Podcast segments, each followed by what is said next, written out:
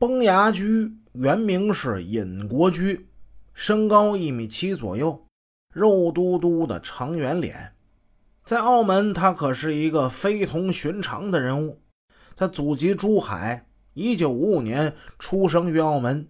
虽然说一九八六年崩牙驹三十多岁才正式出道，在道上呢，这资历也不算老，但他一出道，他就拜在赫赫有名的澳门赌场大亨揭世伟手下做事。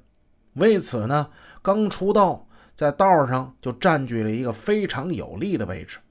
九十年代初，香港黑社会有目的、有计划地向澳门发展，正所谓是树大招风，赌场大亨揭世伟自然而然就成了香港黑道们想在澳门杀一儆百的首要目标。香港的这批过江龙们都想干掉街市伟，这样。就为他们侵入澳门、吞并澳门赌场打开一条坦荡的血路。有那么一天，这街市伟按照惯例坐着专车到他那几家赌场去巡视。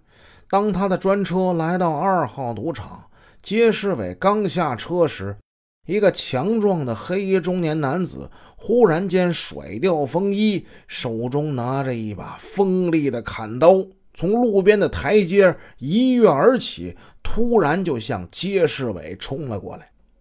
街世伟呢，本来是有几个贴身保镖的，但是此时他们措手不及。而刚从司机身后座位下车的崩牙驹，他却显得异常的敏捷。他一头撞向那个拿刀的黑衣中年男子。虽然当时他的背部被锋利的砍刀这一刀砍出一道长长的伤口，但却用这一头啊，这一撞啊，阻挡了那个杀手对街市伟的攻击。崩牙驹救驾有功，很快就被街市伟提拔到帮中较高的位置。不过，在澳门赌场利益的争斗之中，位于明处的街市伟一再吃亏。一号赌场被砸了，三号赌场连续几天有人捣乱。他赌场中的马仔不是出门被车给撞了，就是回家的路上被人一砖头砸断几根肋骨。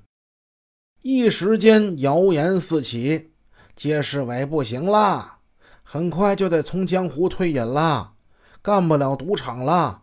种种的传言纷飞而起，让众人心慌意乱。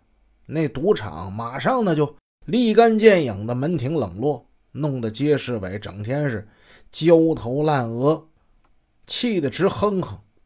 这个时候呢，崩牙驹他站出来了，显示了他的阴险与狠毒。他给街市伟献计，